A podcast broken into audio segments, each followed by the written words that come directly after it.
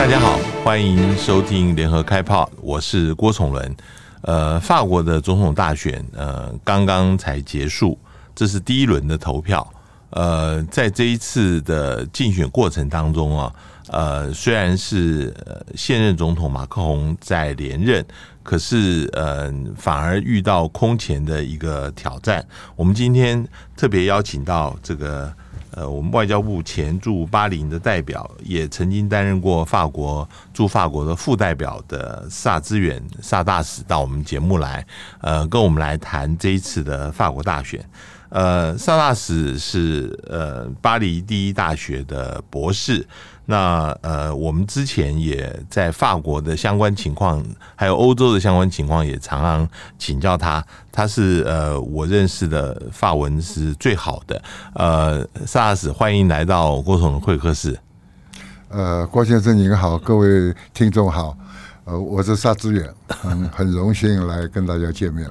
呃，我首先想要，嗯，先我们大选的结果，我们这次投票，我们等一下再谈。但是，我想先请萨大使谈一下啊，就是从这一次选举来看，法国的目前整个的政治光谱是不是已经做了很大的改变？我们知道，在那个二零一七年的选举的时候，那时候。左右传统的两派几乎都已经下去，那这一次的呃大选是不是更显示出呃这样子一个情况？有一个说法说，这一次整个选举的主轴完全都往右边这边偏，是是极右派跟右派之间来竞争，甚至连萨克奇原来说是中间派，大家都认为他现在有一点中间偏右了。您怎么看？是的，呃，这个大趋势来讲啊，就是。就是天下三分的状况，就是中间派变成比较大，差不多都有百分之三十，然后左派的话，哈，呃，左派环保派再加上极左，哈，总共不过是二十五，这都是民调的结果。然后右派，哈，光是一个极右派，就是 Marine Le Pen，他就占了百分之三十。三十一，然后剩下的呃右派大概百分之十几，剩下的右派百分之十几就是戴高乐党最主要。嗯，那左派的话，呃，社会党的得票率跟事前的民调很近，社会党的候选人呐，Hidalgo 他。民调里面只有百分之二的得票，可是这一次得到的票是百分之一点七，嗯，所以整个政治版图啊，确确实实有相当大的变化。那呃，至于马克宏，他一出身左派啊。可是实实际上，他逐步逐步希望能够联合左右派嘛，所以右派现在看这个百分之四十几，他自然会向右边偏过去。嗯嗯嗯嗯嗯嗯嗯。这一次，嗯、呃，其实原来大家认为，嗯、呃，马克宏是连任的总统，他应该有相当的优势啊，尤其是这个极右派又分裂，呃，有 Le Pen 跟另外一位他们。看样子应该没有办法挑战马克宏的，可是到了最后的十天，其实 Le Pen 就是他的呃声势一直在急呃一直在急涨啊，几乎呃就是跟马马克宏就是差到百分之四百分之五啊，是的，呃民调上面认为就是统计上面是呃在误差范围之内的，为什么会呃？变成这样子一个情况，那嗯，他们之间的差距为什么会急剧的变拉近到最后？是先补充一下哈，右派就是极右派人民团结党啊，人民团结党，它确实是有分裂现象，它出来的这个候选人呢、叫这个居崩 A 纽，最后的结果他只得到百分之二点一的票，嗯，所以这个右派，嗯嗯嗯，Le Pen 的这个阵营啊，基本上还算相当相当稳定啊，呃，马克宏有总统现任的这个优势，可是呢，我觉得哈，直接就说。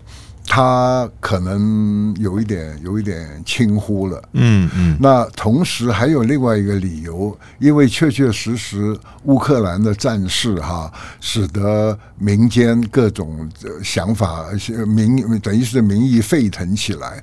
那马克宏的很很热心的，或者说他的呃这个看家本领就是到处穿梭。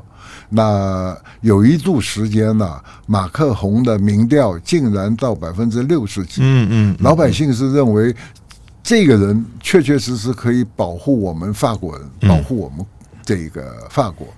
可是问题是，他打了十八通电话给普京啊，呃，到现在为止战况还不明。那具体的结果的话，一定要比较的话，甚至土耳其这个埃尔多安这个总统还实际哈安排过一次这个谈判，对不对？所以第一个是轻忽，然后第二一个，我想比较深层的理由就是。马克宏执政上面想法很多，可是具体的结果比较少。嗯嗯，那个有发生过，他运气也不好，因为他一上台没多久就碰碰到这个黄背心这个运动。是，是呃，这个运动有非常非常深远的影响，因为它是来自中下层的老百姓。呃，汽油一涨价，他们就。生活就非常困苦，因为他们多半都住乡下嘛。嗯嗯，然后再过来就碰到乌克兰，所以可以这么讲啊，乌克兰的事件对于马克宏参与这个竞选呢，有牵制的这个牵制，把他时间都都都用在这个上面。嗯嗯嗯。呃，平心而论，他做了很多这个这个改革的计划。呃，都没有做成功，嗯嗯，都到现在还悬在那里。然后还有一个最新啊的民意的转变，就是在法国或者欧洲很多国家都发现了，许多人都不去投票。嗯，面临这个不去投票的理由，简单的归纳起来，就是老百姓对于执政呃人物或者他们提出来的这些呃法案，嗯，都无感。嗯嗯，所以呢，马克宏啊，针对这个问题，就在黄背心之后啊，嗯、这个运动慢慢呃被压制之后，他就真的到各地去跟老百姓。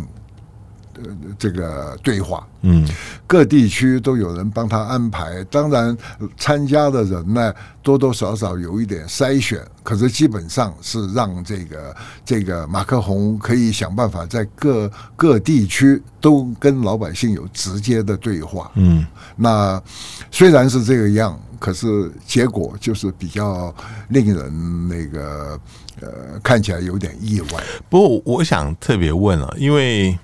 呃，马克龙其实是很晚，好像是在法定截止日期的最后一天才宣布他要参选的。虽然大家都认为他一定会参选啊，然后呃，他一直也没有这种大型的选举的活动，然后他也拒绝跟其他的候选人去辩论，也不用他他拒绝呃，因为大家都当然希望跟现任总统要连任的来辩论嘛啊，他也拒绝辩论。那这样子，呃，会不会有一点，呃，就是你说轻忽也好，会不会有人也批评他过于傲慢？就是说，他要用总统的高度，他要在凌驾在其他的候选人之上来选，会不会也有这样情况？确实有，确实如此。呃，他这个宣布参选了，他是三月三号用一封简单的函件。表示他要参选，可是如果大家追踪他平常的活动的话，应该可以看得出来，他事实上已经有个选举这个委员会或者这个参选了，动作都是等于是呃鸭子划水这样子。嗯嗯嗯嗯。那到了参选之后。他用总统的这个身份的话，确实是比较难接受来一个公开的讨论。嗯，如果是十二个候选人要他去跟大家讨论，那十一个人都针对他了，对不对？可是他应该是这样讲，他的制度哈，这个呃，怎么讲？这个选战的规划的制度哈，也对他有利。基本上来讲，他三月七号宪法委员会就终止、停止接收各种候选人，然后经过验呃查核之后，三月八号公布名单。从三月八号到三月二十八号这段时间，呃，发言的时间是看个人的政治分量，所以说比较比较综合性的看法，所以他可以常常电上电视也不计算。可是三月二十八号之后，所有的参选人的这个媒体上面的曝光率、曝光的时间要完完完全一样，嗯，完完全除了除了呃这个书面的，除了文字的这个媒体部分，其实即使他以总统的身份对于国政的发言，这个算不算呢？对呀，嗯，所以这个非常非常难，这个，嗯，所以应该这样讲，在选举活动之之呃的时候哈。讲良心话，他是活动的比较少一点。可是鸭子划水的话，就您看到有许多候选人为了能够符合这个资资这个资格，必须要找到五百个人帮他联署。这个五百个人不是随便选，而是要在法国有选举出来的这些乡镇代表，一直到立法委员。可是。马克宏好像很轻而易举，那个五百好像是完全没有对他没有关系，那个限制对他没有关系。呃，确确实实在大趋势上看起来，呃，法国现在的政治人物也面临这个世代交替。嗯，呃，客观的来讲，要比较有分量的这个候选人呢，在各党看起来都都都比较比较没有那么。如预期的样子。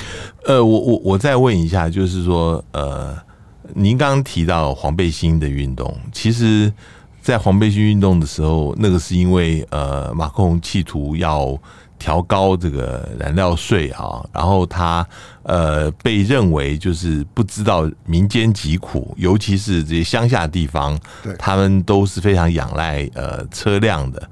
那在这个选举之前，还爆出了一个说，其实法国总统府非常仰赖这些顾问公司，呃，尤其是美国顾问公司那个 McKinsey 啊，呃，付给他们非常多的这个顾问费，呃，要他们来帮忙，对于现在目前，比如说。呃，新冠疫情，呃，提出建议。那这些顾问公司，像 McKinsey，根本连公司税都没有付啊，呃，十年来没有付任何的公司税。所以这个事情，呃，这个反差就非常大了，就是觉得说你好像不知道民间疾苦，你因为你以前也是跟这个 McKenzie 公司是跟他们一起混的啊，所以呃，你离民间其实是非常远的。这个印象是不是在法国有呢？有的，呃，就讲到这个，先讲这个 McKenzie 的问题啊，其实他的所谓逃税可能不成立。因为他可能有各种免税的规定。嗯嗯嗯。那如果在法国来讲，由呃 McKinsey 这个这个事情啊，顾问公司的事情，在法国人一般人反应都觉得很惊讶，就是说我们国家的事情凭什么这个？可是我们也得想，大家是必须要用特别客观的这个方式看。那也许旁观者清嘛，尤其在学务改革之这个案子啊，要改变这个呃高中会考啊等等，整个教育系统希望把它现代化。呃，以前的这个教育部长就有邀请，有就有请教过嗯这个 McKinsey 这个。帮助，那这个对他是 negative 的问题。还有一个，在选举的活动里面，大家不断的批评他，呃，态度上面太 vertical，就是垂直的这个做法，就是我是老大，你们都听我的话。有的小道消息还还说马克宏会怎么样，他身边有协助的助理啊，万一这个人太好的话，就要把他升官升出去，不要在他身边。他确确实实是有这个，那当然有另外深层的问题，就是呃，大家也知道的事情，就是呃，Alstom 的事情。嗯，Alstom 这个案子，他的这个负责人到美国的时候就被就被关起来，关起来了，嗯，大概两年多，然后说道理也讲不清楚哈，到最后罚款。然后还有一个阿斯顿本来是在在法国算是非常顶尖的企业，它关于电力输送整理的话，非常有有很很好的技术。结果这个案子结案的时候，就条件之一就把这个公司的电力业务廉价的卖给 GM。这个事情当时法国方面就是。这个经济部长应该说话，他就拍板定了。那这个是属于深层一点东西。我相那个很多候选人也提这个事儿，嗯，可是我相信啊，没有把它闹成大的新闻，就会想到就是主要的因素就是可能要顾虑到美国方面的态度，嗯嗯，当然这些是后话了。嗯嗯，我我我在另外一边啊，我也想问问看，就是极右派啊。我们在呃去年其实听到的不是 l e b a n 的名字，反而是另外一位就是 talk show 的那个主持人啊，在电视上非常有名的呃人物啊，是是是，他呃的极右派的主张，其实那个时候呃认为是甚至要取 l e b a n 取而代之的那个味道。是。他为什么又下来？那为什么现在 l e b e n 反而呃仍然维持到他的那个力量？然后这一次呃，那另外一位是没有，好像现在只有百分之六还百分呃百分之九的百分之八的那个选票而已。从呃原来可以取代 Le Pen 到目前这个情况，呃发生了什么样的变化？是 Zemmour 这位先生啊，他出身是媒体人。所以他在媒体界变成名嘴，确实确实他的节目非常受人家受大家的喜好。然后他也出了几本书，这个书名都非常耸动。他会说法国完了，这样子当这个这个书的名字。那他确确实实是有。取代这个 Leban，因为 Leban 有历史上的背包袱，很多人有有这个历史记忆，所以一时之间确实是有这个有这种趋向。可是呢，这个后来发生的状况就是，基本上做一个选举的话，我这是我个人的看法。选举的话，他必须要有相当的团队，然后地方的这些安排啊，他必须要有有一些庄脚地方组织。对对对，嗯。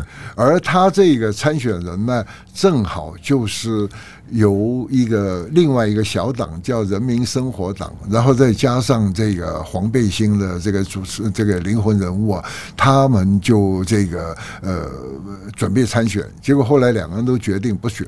所以临时把他找出来，他也很热心的这样做。那因为没有基础上面、基本上面的支撑呢，我想他后继就比较辛苦一点。嗯嗯、而 Le Band 他们是几代都在经营。嗯嗯嗯嗯嗯。那呃，也有一个说法说，The Band 最后其实他不像。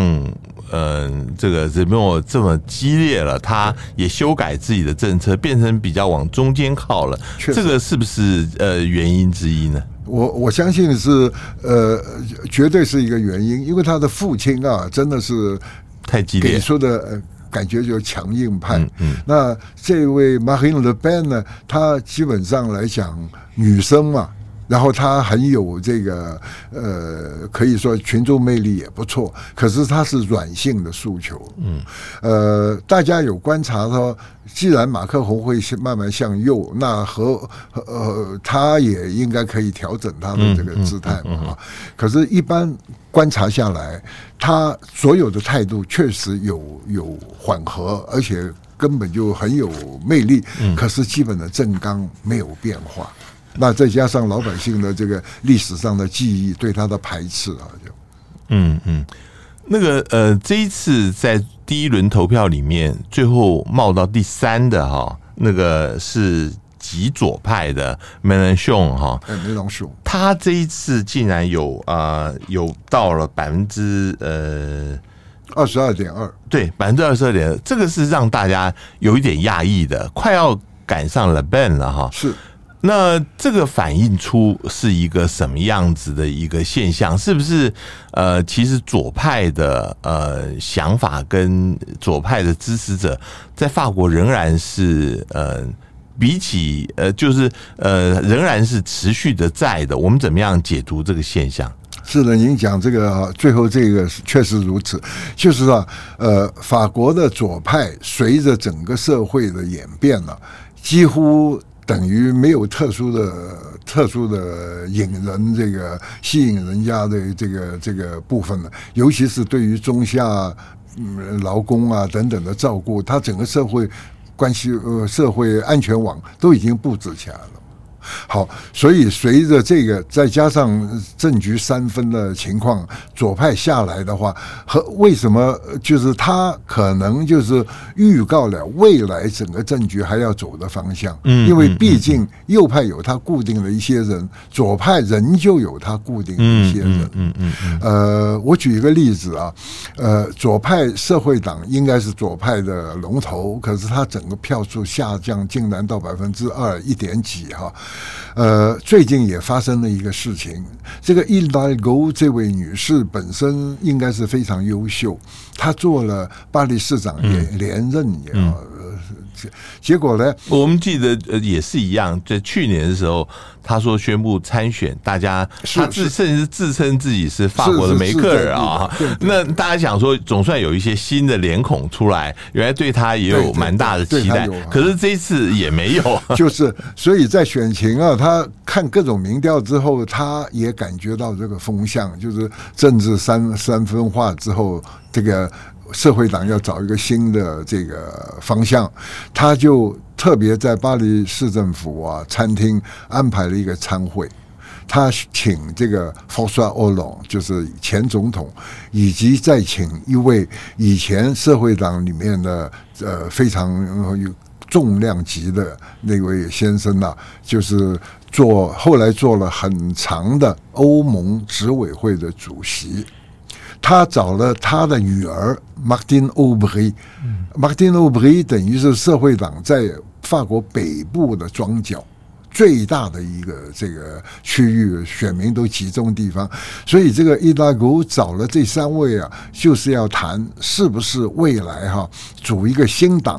变成呃，也许名称改成更能够中间化一点。嗯嗯嗯。可是这个这个趋势目前就是这个样。嗯。所以呃，左派确实是有人，像那个这个梅隆雄，他也是利用这个空间在呃呼唤左派，凡是思想比较清左的人跑到他这边，对不对？嗯。所以这个趋势还在酝酿之中。嗯嗯嗯。我我我记得我们呃在之前也聊到，嗯，我我印象很深刻，就是你那时候提到，就是这一次决定法国大选的方向啊，其实跟大家所想象的说是呃乌克兰战争完全不一样。他说你那时候觉得说，还是民众对于他们自己手里面的购买力，也就是。对于通货膨胀，对于经济的情况，非常的在意，这个才是决定主轴。你能不能讲一下这个事情？有道理。我想，就是总的来讲哈，一般选举啊，不论在哪一个国家，基本上是内政的。嗯，那这一次选举有两个因素使大家认为说这这呃老百姓内政之外，两个因素，一个就是这个新冠状。新冠状这个病毒的事情，扰乱了社会秩序。然后就是一个这个乌克兰的战事，呃，曾经有一度，这个乌克兰战事变成民调里面第二关切的问题。嗯嗯，而而这个 COVID nineteen 已经跳到倒数第二了。嗯，意思就是说，确确实实曾经有影响，可是到最后哈，我们看这个 l e b a n 主打的方向就是购买力。嗯，所以到看了各次的民调投票趋向，仍旧是过购买力为主。嗯，那就变成又回到原来的公式，就是还是内政为主。嗯，这样子。嗯。那现在第一轮选举已经结束了，那大家就是呃在观察，就是说，嗯、呃，第一个马克宏跟勒班的差距有多大？现在目前看起来大概就是一个百分之四的差距哈，很小啊。那第二个就是说，其他的人呃没有进入第二轮投票的这些候选人，他们会怎么样子呼吁他们的呃选民来投票？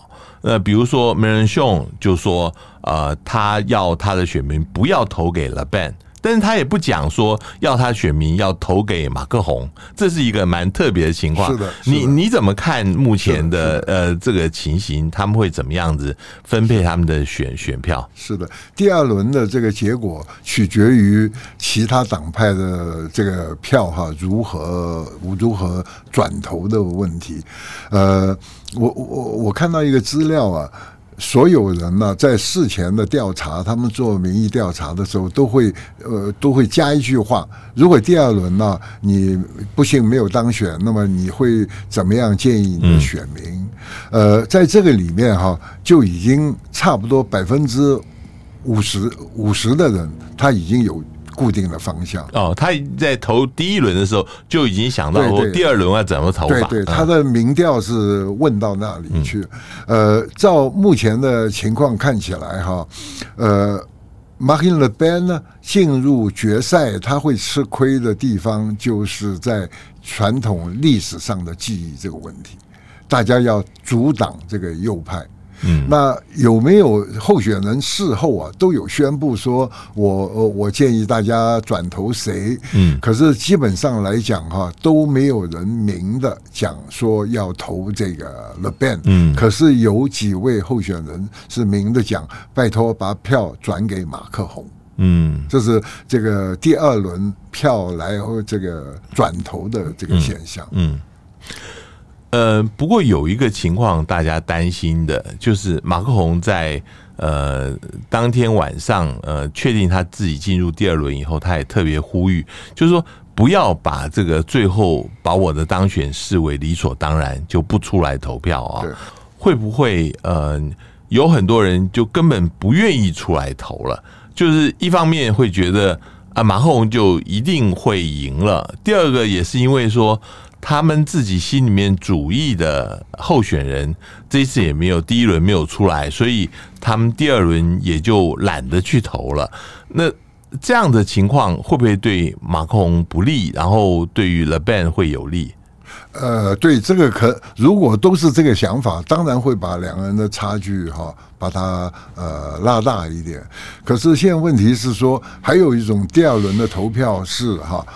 报复性的投票，好比说我们大家都不喜欢谁，那你们就投他另外一个人。嗯嗯。那另外还有一个状况，就是第一轮根本没有投票。我看到有一些人说，我到第二轮才来投票，那那个情况恐怕也属于出气型了哈，出气型的投票。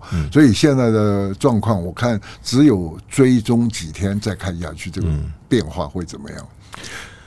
在五年以前，二零一七年的时候，呃，第二轮投票，呃，其实跟现在是一样的，马克宏对 Le Pen。不过那个时候，马克宏的那个支持度是百分之六十六，那 Le Ben 只有百分之三十三。